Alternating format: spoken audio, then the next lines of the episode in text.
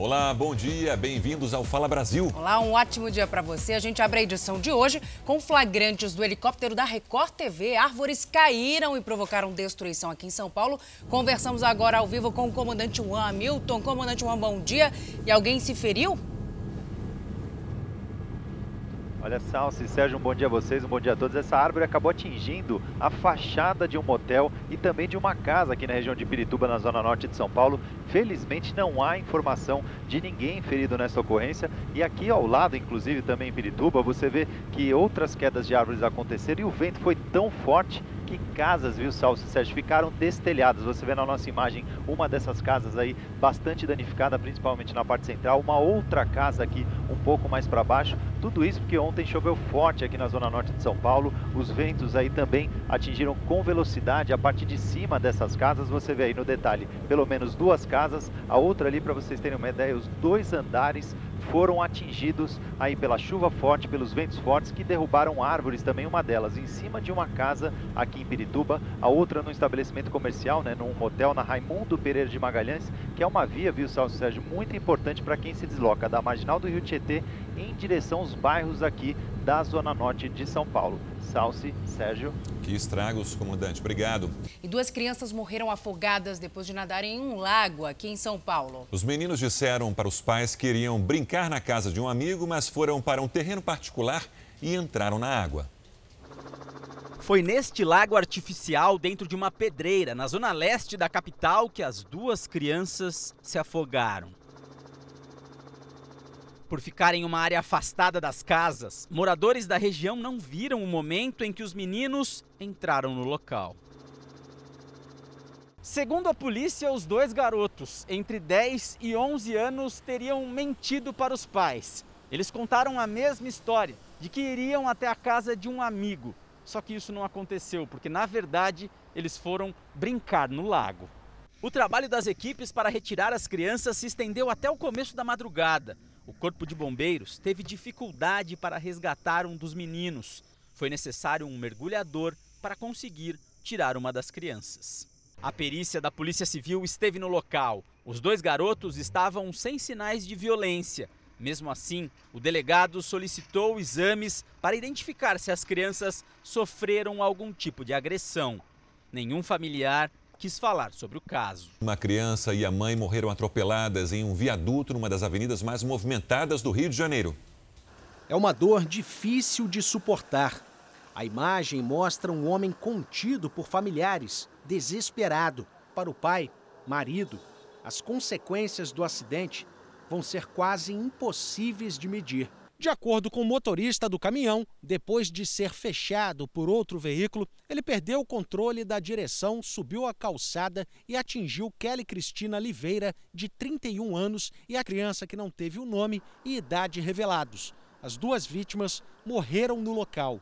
Este vídeo amador mostra o caminhão pendurado no viaduto depois do acidente. O motorista ficou ferido e precisou ser atendido no local. O veículo só foi retirado com a ajuda de um guindaste. A polícia investiga as causas do acidente. O trânsito na via foi liberado à noite. Em Mato Grosso do Sul, a polícia investiga um suposto caso de abuso sexual, isso dentro do hospital referência no combate à Covid-19. A Secretaria Estadual de Saúde abriu um processo administrativo para apurar o caso e a Comissão de Direitos Humanos da OAB pediu explicações. Depois de passar nove dias internada com Covid-19, a paciente recebeu alta e se recupera em casa. Traumatizada, ela garante que foi abusada sexualmente por um enfermeiro no hospital. Eu senti ele me tocando. Aí eu, eu perguntei o que quem estava fazendo. Aí ele disse: Você precisa de massagem. Aí ele chegou no meu short e perguntou se eu estava de fralda. Aí ele começou a encher a mão de óleo e falou assim: Eu quero atingir a sua virilha, tá, meu doce? A mulher estava em tratamento no Hospital Regional de Campo Grande, referência no atendimento a pacientes com Covid-19. A denúncia de agressão chegou à casa da mulher brasileira e está sendo investigada pela polícia como crime de estupro de vulnerável. A Secretaria Estadual de Saúde abriu um processo administrativo para apurar o caso e transferiu o enfermeiro para outro setor que não foi informado.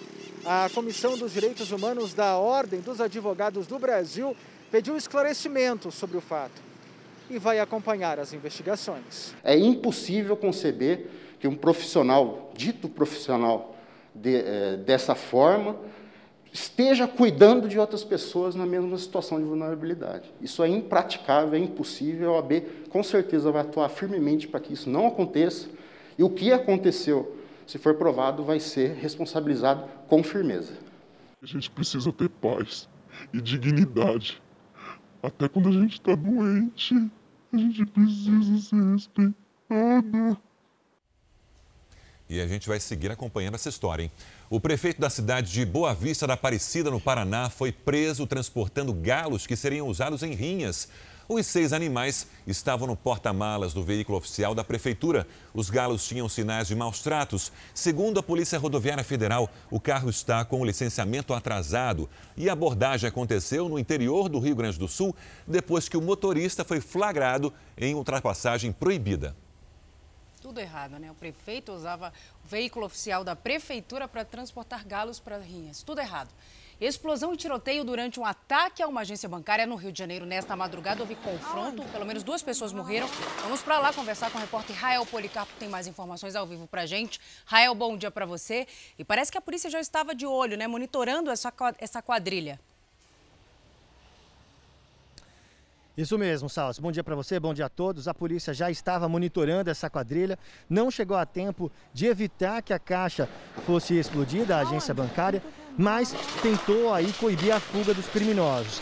Nós estamos, Salsi, a um quarteirão de distância de onde essa caixa foi, é, de onde essa agência foi explodida. E aqui a gente consegue ter uma noção maior da intensidade deste confronto. Para a gente ter uma ideia, esse veículo aqui foi atingido por pelo menos 12 disparos de armas de fogo, armas de grosso calibre, fuzis e metralhadoras.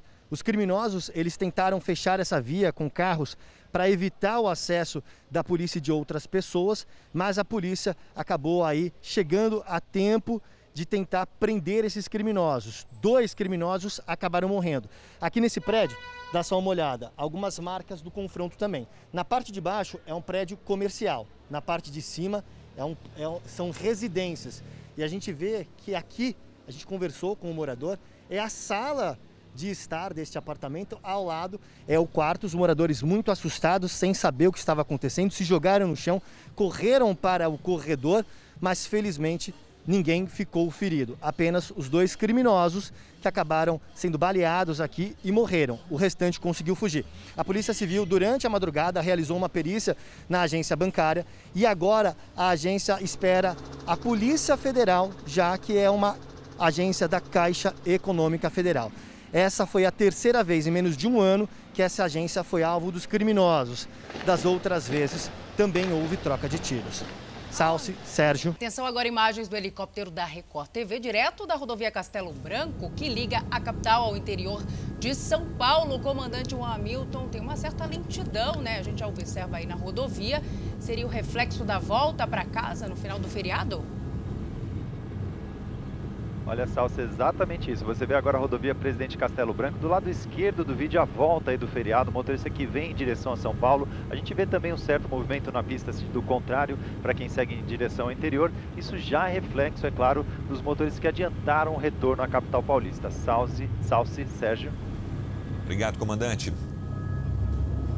Mesmo com o feriado de carnaval cancelado, em muitas cidades brasileiras, os flagrantes de direção perigosa se multiplicam nas estradas do país. A quantidade de motoristas alcoolizados chama atenção.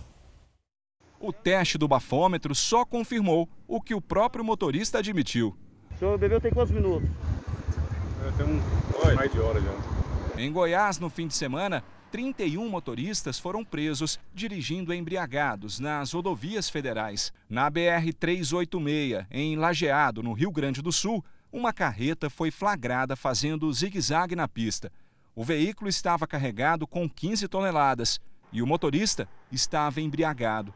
Apesar do feriado de carnaval ter sido cancelado em quase todo o país, o movimento é grande nas estradas, segundo a Polícia Rodoviária Federal. A preocupação agora é com a volta para casa.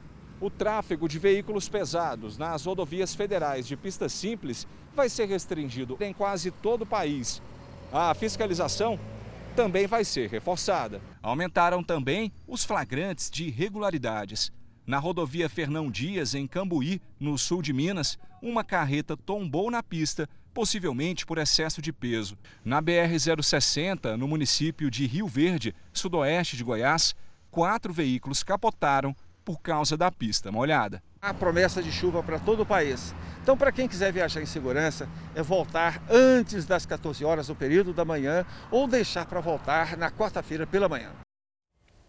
Os postos de Salvador amanheceram com a gasolina mais barata hoje. Maiara Magalhães acompanha de perto o movimento de motoristas em um posto de combustíveis. Maiara, bom dia. Notícia boa, então.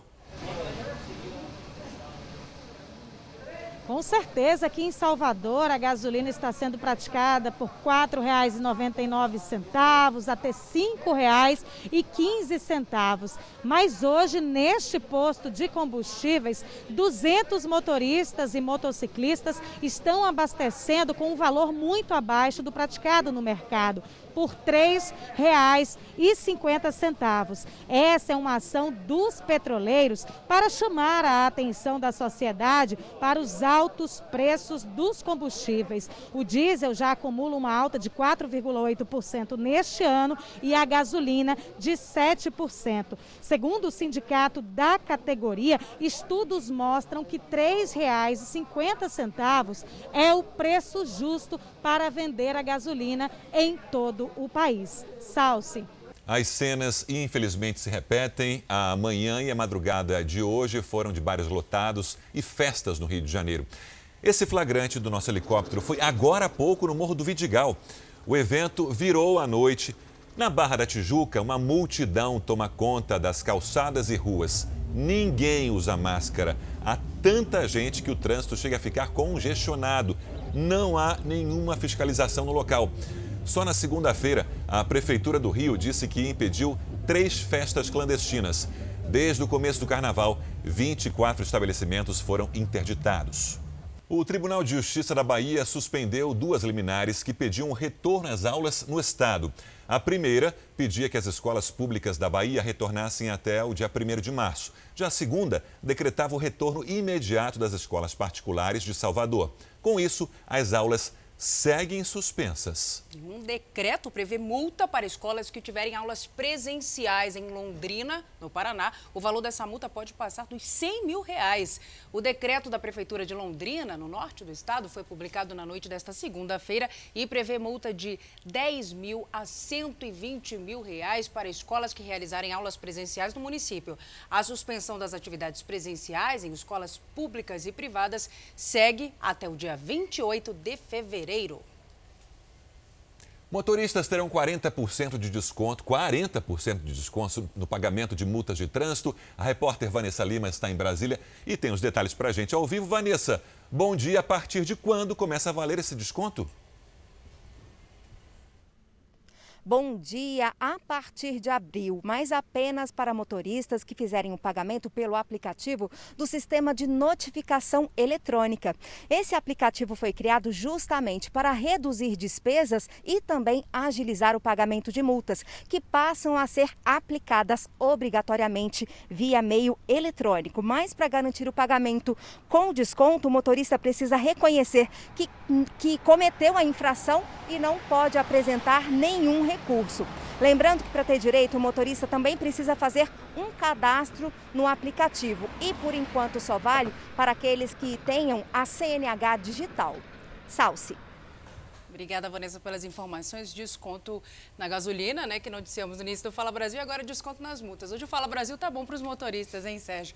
E olha, os seguidos aumentos nos preços dos combustíveis estão fazendo com que os motoristas de aplicativo percam parte da renda. Muitos profissionais estão aumentando as horas diárias de trabalho, mas há aqueles que abandonaram a atividade.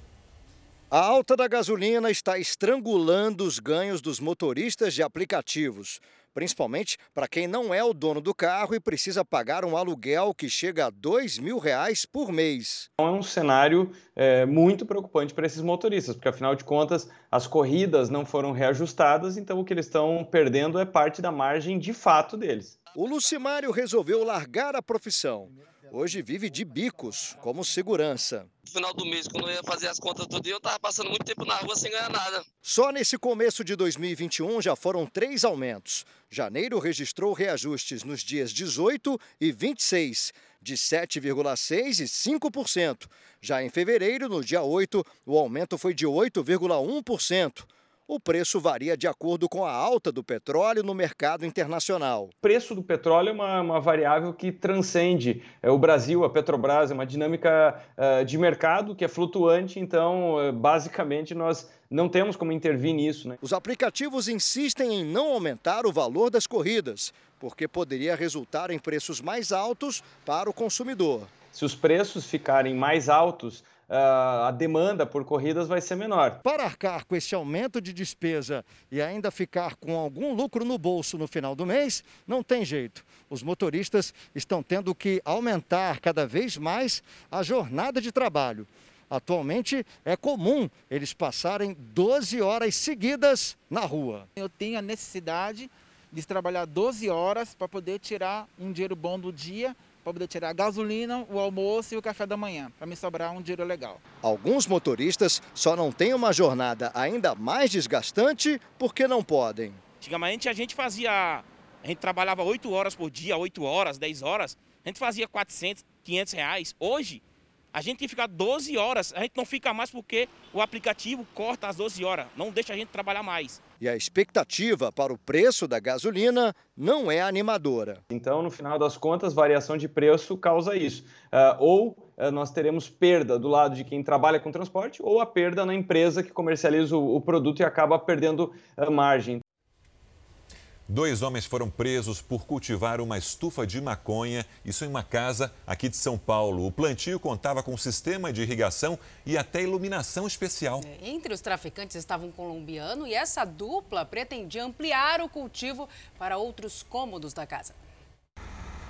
A casa na zona sul de São Paulo a princípio não levantava suspeita. Mas era ali, nos fundos do imóvel, que os criminosos mantinham uma estufa com 150 pés de maconha. A estrutura era organizada, com controle de temperatura, luminosidade e até ruído para não chamar a atenção dos vizinhos. Mas foi justamente uma denúncia que levou os policiais até o local. Quando os policiais chegaram, surpreenderam dois homens, um colombiano e outro brasileiro. A dupla era responsável pelo cultivo da droga. Os agentes ainda descobriram que o projeto da estufa estava em expansão. No interior do imóvel, nós localizamos algumas é, sementes que estavam utilizadas para o plantio e no andar superior, a construção de uma nova estufa. Toda a maconha foi apreendida e a polícia investiga agora quem eram os clientes da dupla de traficantes. Impressionante, hein? Servidores do Distrito Federal receberam auxílio alimentação em duplicidade. O levantamento apontou pelo menos 64 casos. O Guilherme Portanova vai conversar conosco sobre isso. Guilherme, bom dia para você. Em qual período esses casos foram identificados? Muito bom dia, Salsi. Muito bom dia, Sérgio. Bom dia a todos que estão no Fala Brasil. Durante um ano, viu? De janeiro de 2019 a janeiro de 2020. Foram 64 casos a maioria deles registrada na Secretaria de Educação. O prejuízo é de 28 mil reais, mas mais da metade já foi devolvida. A constatação foi da auditoria da Controladoria Geral. Também houve casos na Secretaria de Saúde, Justiça e Cidadania e Segurança Pública. Segundo a Controladoria, a duplicidade acontece pela exoneração após o fechamento da folha, além da falta de registro no sistema quando há troca de cargos. Sérgio. Guilherme, para quem recebeu irregularmente, fica a dúvida: é desatenção ou má fé? Obrigado. Até amanhã. As operadoras de telefonia terão 15 dias para se posicionar sobre o vazamento de dados de 103 milhões de brasileiros. A determinação é do Ministério da Justiça. O vazamento de clientes aconteceu na semana passada. Até os dados do presidente Jair Bolsonaro estavam sendo vendidos na internet. Só esse ano foram 3 mega vazamentos. O preço da carne bovina teve uma alta acumulada de 16% em um ano. Só para você ter uma ideia, a inflação durante o ano de 2020 foi de pouco mais de 4,5%. E o consumidor tem que se virar, né? No mês de janeiro, o preço desacelerou, mas ainda é uma preocupação para o consumidor que anda tendo que fazer muita conta antes de passar no caixa, Sérgio. O cliente olha, calcula, pensa e às vezes até desiste. O cardápio desta doméstica mudou muito nos últimos meses, quando se fala de carne. Tem mais de cinco meses que eu comprei carne. E você não compra uma peça de carne? Uhum. Deixou de lado? Deixei, porque eu não consigo. O que eu ganho não dá para comprar. Em um ano, o preço da carne de boi aumentou em média 16% nos supermercados de São Paulo. O frango ficou 15% mais caro e o porco assustou muita gente, quase 32% de reajuste. Resultado de um aumento de consumo interno pelo dinheiro do auxílio emergencial, mas principalmente do mercado internacional dos produtos. Querendo ou não, o mercado interno compete com o externo. Então, se o real está muito barato, a exportação acaba que aumentando. E foi isso que aconteceu. Soja, milho, itens, né, commodities que são usadas para a fabricação das rações dos animais, é, foram exportadas em grande escala. Né? E o cliente reage. Neste supermercado, a venda de carne de boi caiu 20%. A de frango subiu 10%. E a loja tem diminuído o lucro como estratégia. A gente tem feito bastante ofertas, principalmente no nosso dia específico, que é uma quinta do açougue, do qual nossa margem praticamente fica zero. E aí, com esses preços de promoção, o cliente praticamente faz toda a compra nesse mesmo dia.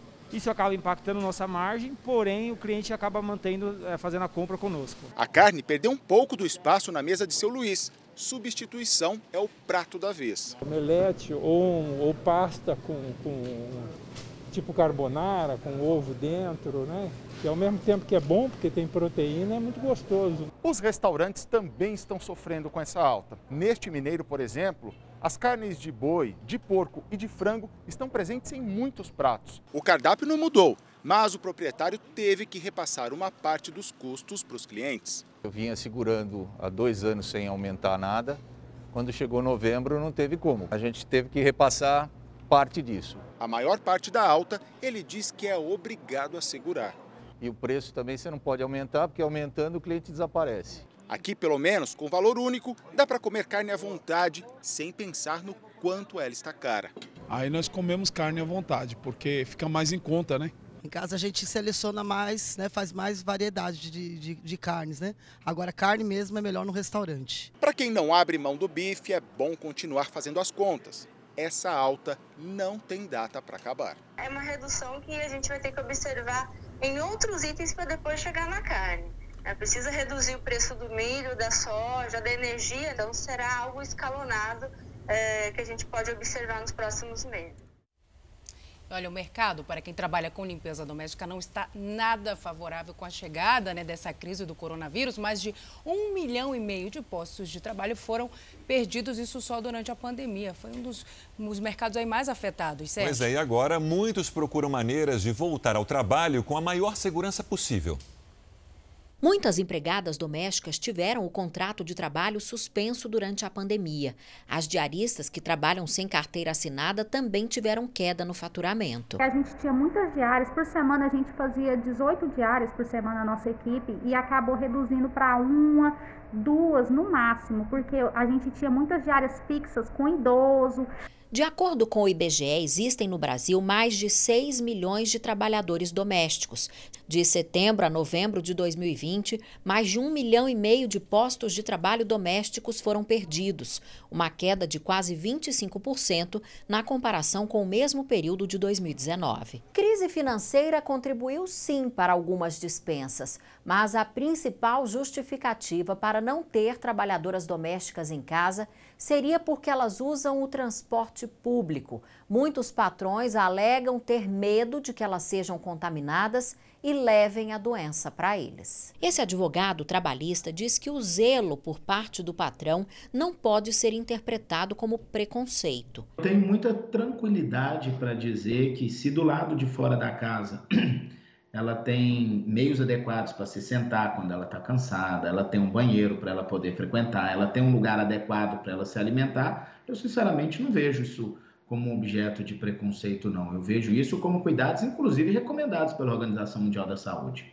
Essa diretora de uma empresa de recrutamento de domésticas diz que realmente as exigências ficaram mais severas. Estamos com dificuldades em atender pedidos de clientes, pois as mesmas estão exigindo profissionais com condução própria.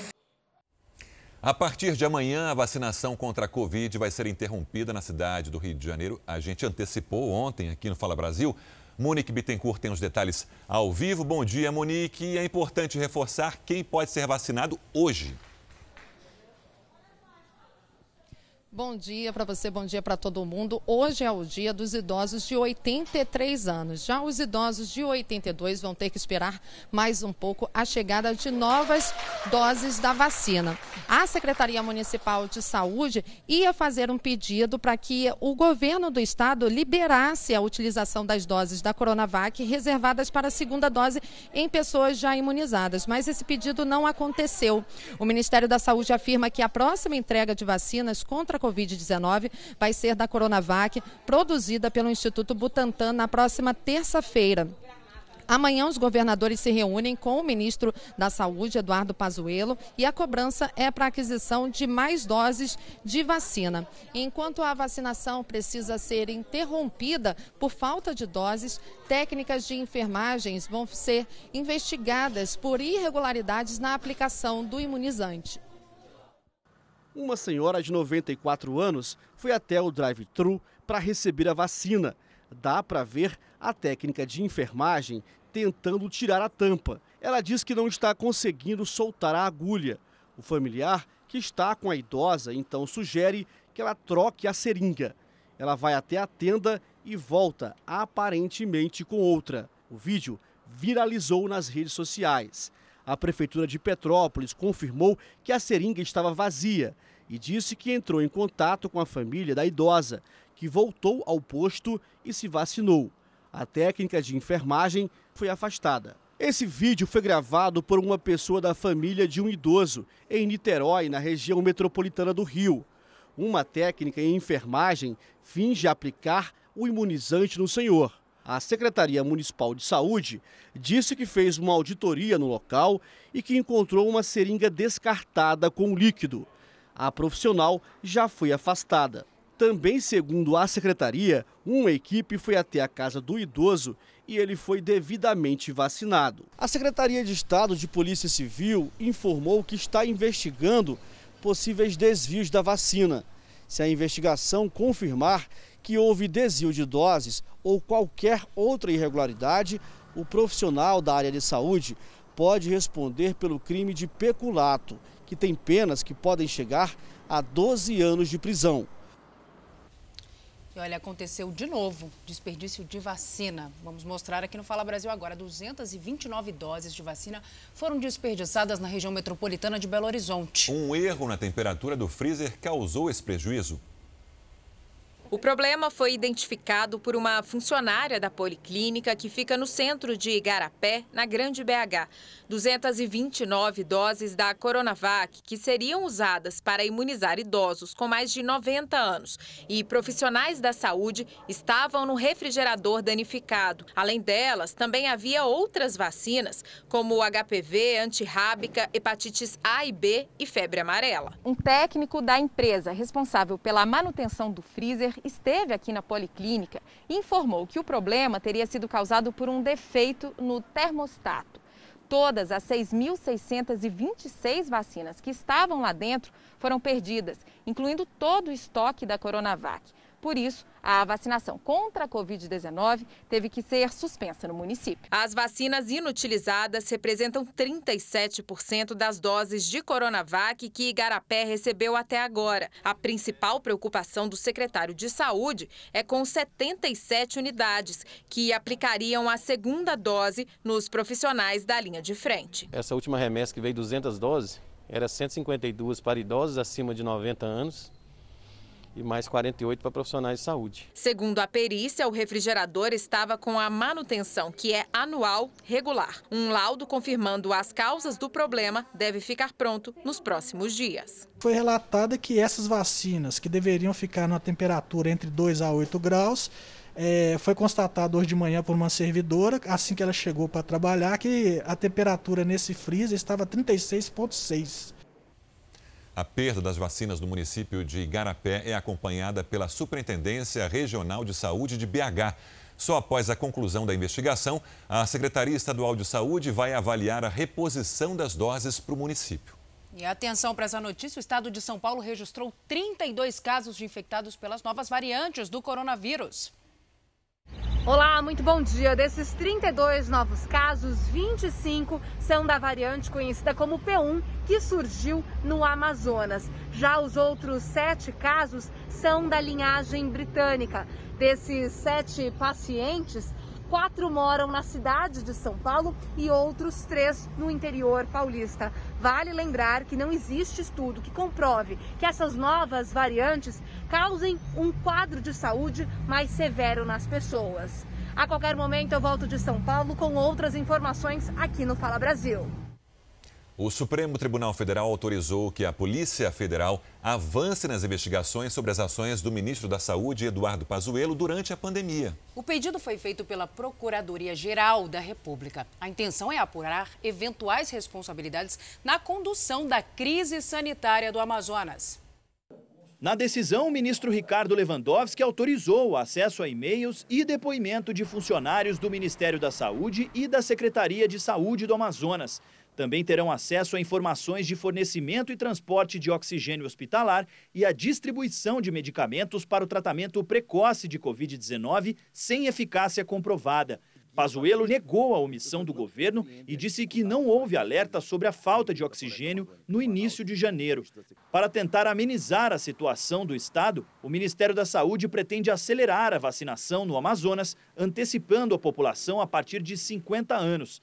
Além das unidades básicas de saúde, o Exército vai ajudar na imunização, que também usará as zonas eleitorais para descentralizar a aplicação das doses. Já na Câmara dos Deputados, o presidente Arthur Lira afirmou que a medida provisória que facilita a compra de vacinas, insumos e outros materiais deve ser votada na casa nesta quinta-feira. A intenção é acelerar o Plano Nacional de Imunização. A Organização Mundial da Saúde incluiu na lista de uso emergencial a vacina de Oxford, produzida em parceria com a AstraZeneca. Com essa medida, o imunizante pode ser incluído e distribuído pelo programa COVAX Facility, que inclui mais de 150 países, entre eles o Brasil. Até o fim do ano, o Brasil deve receber 42 milhões de doses. Seguimos nesse assunto. Vamos ver agora como está a vacinação contra a Covid-19 no Brasil. Desde o dia 17 de janeiro, 5 milhões 324 mil e 317 pessoas já foram vacinadas, já foram imunizadas aqui no nosso país. Destas, 285.620 já receberam a segunda dose. Sérgio. O Amazonas é o estado que mais vacinou, isso proporcionalmente à população do estado e do país. Em números absolutos, São Paulo lidera esse ranking já tem 3,4% vacinados, 1 milhão 572.136 moradores vacinados. Mas como noticiamos ontem, nesse final de semana, a vacinação do Rio, de, do Rio de Janeiro será interrompida, né? A gente volta a atualizar no decorrer do jornal. Turistas e até moradores do Reino Unido enfrentam dificuldades para entrar no país desde que o governo endureceu as regras de viagens. Passageiros que chegam do exterior têm que passar por diversos protocolos de segurança. A quarentena é paga e custa até 13 mil reais. A partir dessa semana, quem passou nos últimos 10 dias por pelo menos um dos 33 países que fazem parte de uma lista definida pelo governo vai ser obrigado a fazer o confinamento para entrar no Reino Unido. Na lista estão países como o Brasil, Panamá, África do Sul e Portugal. O objetivo é evitar a propagação das novas variantes no país que mais vacinou na Europa. Cerca de um quarto dos britânicos já recebeu o imunizante. Essa medida vale inclusive para britânicos e residentes, ou seja, mesmo quem tem casa no país deve seguir para o hotel. A nova regra gerou polêmica. Quem paga o hotel é o próprio viajante. A quarentena obrigatória e definida pelo governo britânico custa caro, o equivalente a cerca de 13 mil reais. Por isso, até quem mora no Reino Unido está tendo dificuldade para voltar para casa. Foi uma luta né, diária para tentar ver passagem, por onde que dava para ir. Foi praticamente é, um dia inteiro viajando, uma noite inteira viajando. É, foi bem cansativo. Pelo protocolo, são 10 dias em um hotel. As refeições são feitas no quarto e a pessoa deve passar por dois testes de Covid-19 no segundo e no oitavo dia. Qualquer resultado positivo prolonga a quarentena por mais 10 dias. Quem mentir ou descumprir a lei pode pagar multa de cerca de 75 mil reais ou ainda ser preso. A pena pode chegar até 10 anos. Pois é, e com a Libra a R$ 7,50 tem que pensar bem, bem na hora de ir para o Reino Unido. O carnaval foi cancelado em grande parte do país, a gente vem falando aqui ao longo da semana, e o comércio aproveita para tentar se recuperar dos efeitos dessa pandemia. Em Belo Horizonte, as lojas estão abertas e nós vamos para lá com a repórter Maiara Foco. Maiara, bom dia. Como é que está o movimento por aí? Tá chovendo, né? Oi, Sérgio, bom dia para você, bom dia, Salsi, bom dia a todos. Começou a chover agora há pouco. E olha só, se a gente estivesse num feriado de carnaval tradicional, aqui onde que a gente está, que é o bairro Floresta, região leste da capital, as ruas já estariam tomadas de foliões. Só que a situação, como a gente sabe, é bem diferente. O governo do estado cancelou os pontos facultativos dos dias 15, 16 e 17. Por isso, as lojas estão funcionando. Olha aqui, ó. As lojas estão abertas, o movimento está fraco, né? Porque está chovendo, né? algumas pessoas não estão trabalhando, então não tem muito cliente na loja não. Mas o fato é que os comerciantes gostaram sim dessa possibilidade de abrir as portas nesse feriado para tentar pelo menos recuperar um pouco do prejuízo que eles tomaram ao longo de todo esse período no auge da pandemia em que eles tiveram que ficar fechados. A situação então é essa: um pouquinho de chuva aqui em Belo Horizonte, lojas abertas e poucos clientes, mas a expectativa é que eles consigam então recuperar um pouquinho do dinheiro que eles perderam nesse período. Salce. Obrigada, Mayara, pelas informações. Chegou agora de manhã ao Porto de Recife o veleiro carregado com uma tonelada e meia de cocaína. Essa embarcação foi interceptada na costa de Pernambuco depois de uma ação conjunta da Polícia Federal e da Marinha. O Jorge Talmon tem mais detalhes para a gente sobre esse assunto. Jorge, bom dia para você. Oi, Salsi, bom dia a você e a todos que acompanham o Fala Brasil. O veleiro chegou até o porto do Recife escoltado por navios da Marinha. A embarcação entracou, atracou pouco antes das 8 da manhã. Cinco tripulantes estão presos, todos são brasileiros e vão ser levados logo mais do Porto do Recife até a sede da Polícia Federal, que fica na área central da cidade, onde devem prestar depoimento. Ainda não se sabe ao certo de onde partiu essa droga aqui no Brasil, nem qual seria a cidade de destino na Europa. Eles foram lá, ele, na Polícia Federal eles vão prestar depoimento e o catamarã chamado Guruçá foi interceptado em águas brasileiras a cerca de 290 quilômetros do litoral pernambucano. A região ainda é considerada águas brasileiras. Essa apreensão de uma tonelada e meia de cocaína, ela foi muito importante porque provou que existe a cooperação entre as autoridades brasileiras e também autoridades internacionais, como por exemplo de Portugal, do Reino Unido e também dos Estados Unidos. São poucas as informações ainda que temos sobre essas drogas. A partir desta terça-feira, no transcorrer dos depoimentos, certamente vamos ter outros detalhes se ela pertence ou não, por exemplo, ao crime organizado. Salce. Nos Estados Unidos, quatro pessoas morreram durante uma tempestade de neve e mais de 150 milhões estão em alerta para uma onda de frio no país. No total, são 25 regiões em alerta. Kentucky, Mississippi, Alabama, Oregon e Oklahoma estão entre os estados mais afetados. No sul do Texas, uma rara tempestade de neve pegou os moradores de surpresa. As linhas de transmissão foram prejudicadas e houve queda de energia em várias cidades. Cerca de 2 milhões e 600 mil pessoas ficaram sem eletricidade. Foram registrados acidentes em ruas e estradas. Nos parques, os gramados pareciam pistas de patinação. Segundo o Serviço Meteorológico Nacional, o frio é causado pela chegada de uma onda polar que pode bater recordes históricos este mês. Essa é para quem gosta de cerveja. Arqueólogos egípcios identificaram o que pode ser a mais antiga fábrica de cerveja da história. Pois é, a correspondente Bianca Zanini vai mostrar agora melhor essa história para a gente. Vamos ver. A cervejaria de 5 mil anos era capaz de produzir mais de 20 mil litros de cerveja para o povo da antiga cidade de Abidos, a cerca de 450 quilômetros ao sul do Cairo. Os arqueólogos acreditam que a cerveja também foi usada em rituais de sepultamento real para os primeiros reis do Egito. A cerveja, mais do que o vinho, tem um lugar importante na cultura e na história do Egito e até hoje continua sendo a bebida alcoólica mais popular entre os egípcios. Representa 54% de todo o álcool consumido no país. Mas o Egito é um país muçulmano e o Islã tecnicamente proíbe o álcool. A maioria dos egípcios não bebe. Somente locais com autorização específica do Ministério do Turismo podem vender ou servir bebidas alcoólicas. Geralmente são hotéis ou outras áreas com turistas. Um setor importante da economia egípcia que vem sofrendo com as restrições de viagens por causa da pandemia do coronavírus.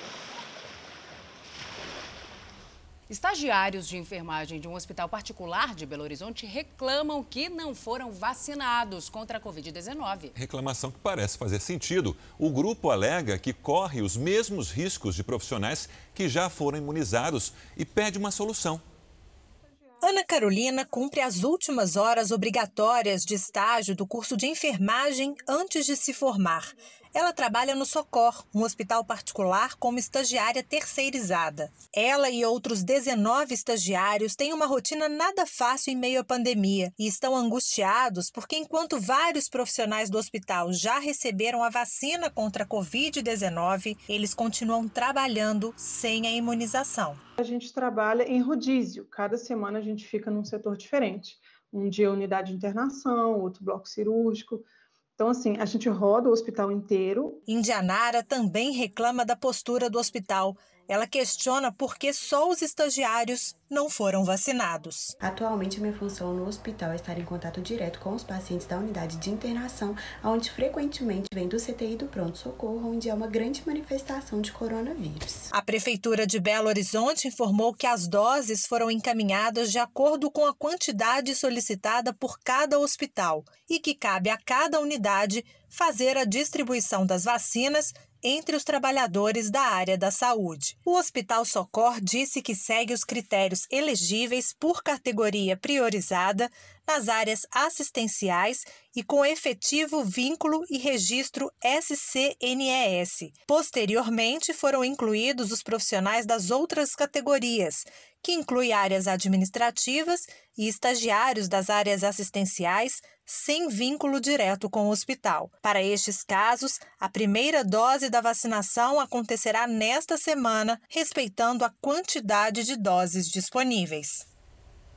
Em Santa Catarina, o índice de ocupação de leitos para a Covid-19 é alto. Isso preocupa, claro. Em Chapecó, não há mais vagas na rede pública ou particular. Vamos com o Felipe Croix. Olá, muito bom dia. Está prevista a chegada do governador Carlos Moisés aqui em Chapecó às 3 horas da tarde. Ele vai se juntar ao secretário de Estado da Saúde e também ao superintendente do Ministério da Saúde. O objetivo é definir novas ações de enfrentamento à pandemia, agora com o Centro Integrado de Operações instalado aqui na cidade. Entre elas, o auxílio dos aviões da FAB, a Força Aérea Brasileira, para a transferência de pacientes de Chapecó para outras cidades. Já foram 121 transferidos desde o início do ano de 2021. Mais informações eu volto a qualquer momento aqui de Chapecó para o Fala Brasil. Um programa de TV conseguiu ressuscitar a voz de um cantor morto usando inteligência artificial. Foi na Coreia do Sul.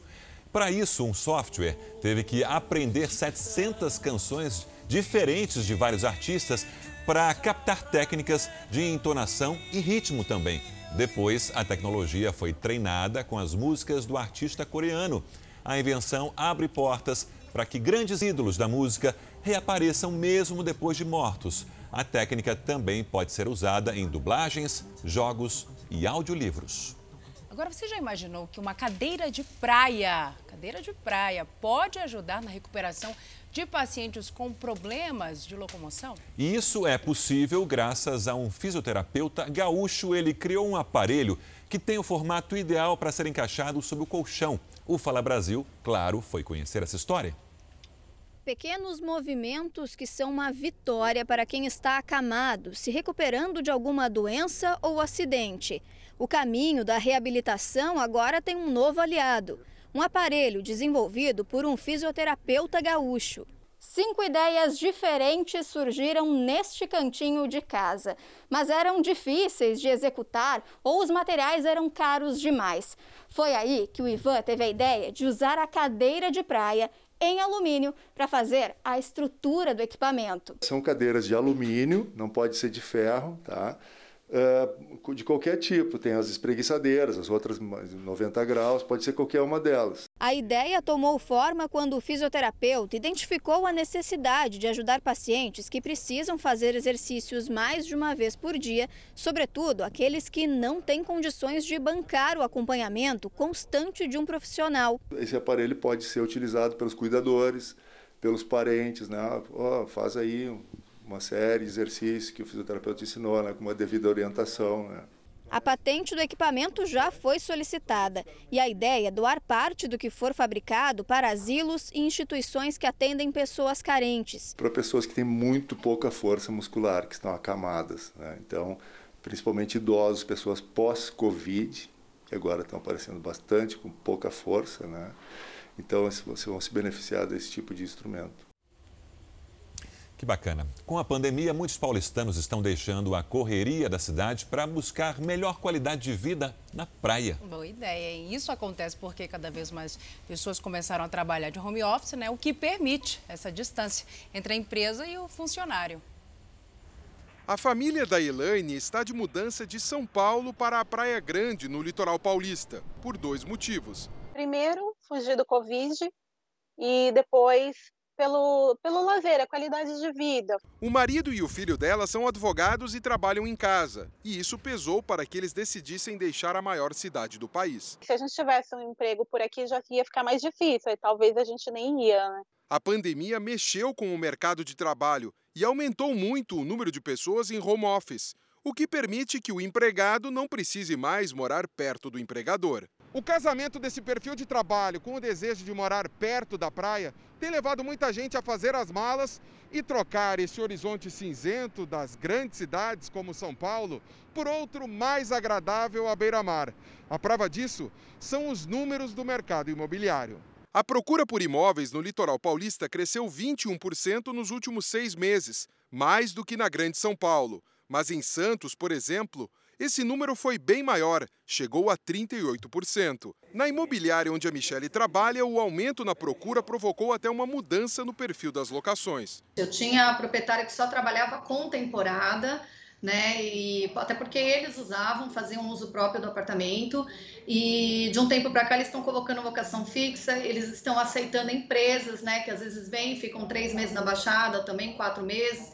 O lado ruim é que a demanda mais alta gera especulação. A impressão que está dando é que os proprietários estão querendo reverter os meses que ficou parado. A Eliana vai procurar uma casa nova em Praia Grande, onde os imóveis são mais baratos. Foi o lugar escolhido para se mudar de São Paulo com o João Vitor. Agora meu filho fez 13 anos, né?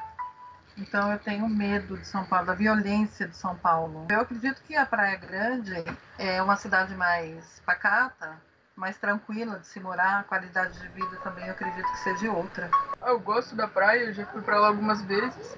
Eu moro lá vai ser bem legal. Bem melhor do que aqui em São Paulo. Quanto ao trabalho, não será um problema para Eliana, só vai mudar de clientela. Ou eu vendo de porta em porta, ou eu coloco um ponto junto com o meu carrinho de churros, eu ponho o brigadeiro junto para vender. Para onde você iria se pudesse trabalhar remotamente? Para Praia Grande que é para onde a gente sempre vai. Alta temporada é uma maravilha, baixa temporada é um tédio. Mas entre o agito da cidade grande e a tranquilidade do litoral, a escolha pela segunda opção vai ganhando adeptos, só que nem sempre em condições de se mudar logo. Mais para frente, a juntar um pouco, né, economicamente. Precisa de dinheiro? É, precisa. Não é tão simples. É, assim. não é simples, porque você muda, até você se estabilizar lá, você tem que ter com o que viver, né? A Prefeitura de São Paulo pretende contratar 5 mil mães para ajudar a cumprir os protocolos contra a Covid-19 nas escolas municipais que retornaram com as aulas essa semana. Elas vão fazer a checagem de temperatura das crianças, higienização de equipamentos de uso coletivo, além de orientar os estudantes com relação ao uso de máscaras e distanciamento social.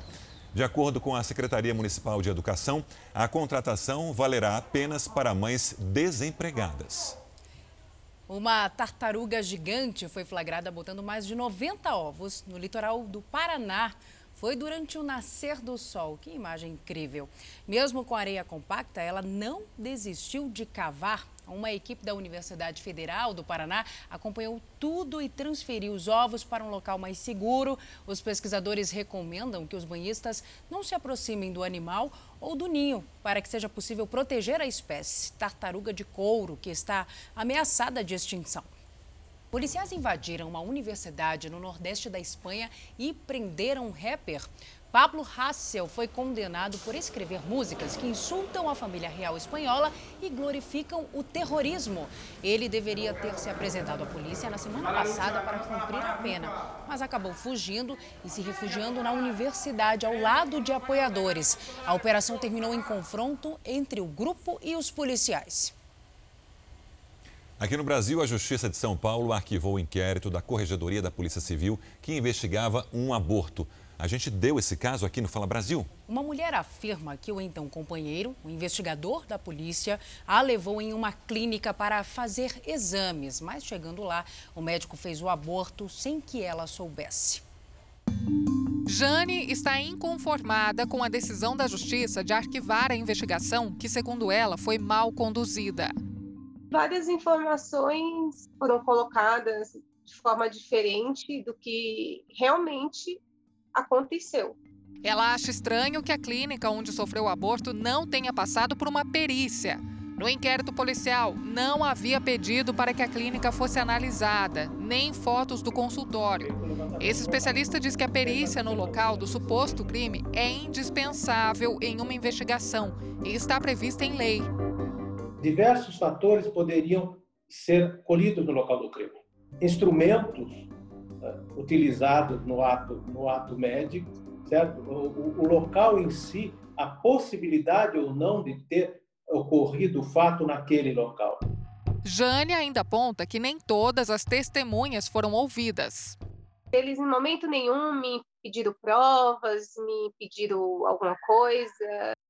A vítima acredita que todas essas falhas na investigação da Corregedoria da Polícia Civil contribuíram para o arquivamento do caso. O Ministério Público entendeu que não havia provas suficientes para incriminar o ex-companheiro de Jane, que é investigador de polícia. Mesmo assim, ela ainda quer provar que foi vítima de um crime. Em outubro do ano passado, o ex-companheiro Reinaldo de Paiva Gonçalves levou Jane para essa clínica médica em São Paulo. Na época, disse que era para fazer um exame de rotina. Mas, na verdade, segundo Jane, ele tinha combinado com o médico, o doutor Antônio Elias Faisal, de fazer um aborto sem que ela percebesse. Ele estava com algo de ferro, assim, que eu acho que foi isso que ele introduziu em mim. É, é... E ele mexia muito dentro de mim, assim e doía muito. E eu reclamei com ele e gritei. No mesmo dia, Jane procurou a delegacia da mulher, mas por envolver um policial, o caso foi passado para a corregedoria. Quatro homens fizeram a investigação, o que para essa psicóloga contribuiu para que a vítima não fosse ouvida como deveria. A priori, o discurso da mulher é colocado entre aspas, certo? O que, que ela fez para ter acontecido isso com ela. O laudo do Instituto Médico Legal afirma que Jane sofreu um aborto, mas informa que não há elementos para provar que tenha sido provocado. O advogado do médico nega o suposto crime. Havia aí um desentendimento entre ela e o namorado. Não sei se por ciúmes, não sei se qual, qual o motivo que teria ocasionado esse desentendimento e eu creio que ela tem agido de uma forma vingativa, não se preocupando em prejudicar inocentes. Para Jane, a história ainda não pode ter um fim. Não tem um só dia, uma só noite que, que eu não chore essa dor. Então é por isso que eu apelo pela justiça. Nossa equipe entrou em contato com a defesa do policial, mas ainda não obtivemos resposta. Já a Secretaria de Segurança Pública de São Paulo informou em nota que o caso foi investigado pela Corregedoria da Polícia Civil e que, após todo o trabalho necessário da Polícia Judiciária, a Justiça determinou o arquivamento. Um pequeno descuido e um homem perdeu uma carteira com quase 5 mil reais. Uma carteira recheada, hein? Só que o que era para ser um momento de desespero, logo se transformou em alívio. Tudo graças à atitude de um empresário que fez de tudo para achar o dono desse dinheiro. Robson é o dono de todo esse dinheiro. Os R$ 4.700 estavam na carteira que ele esqueceu em cima do carro que usou para ir ao mercado.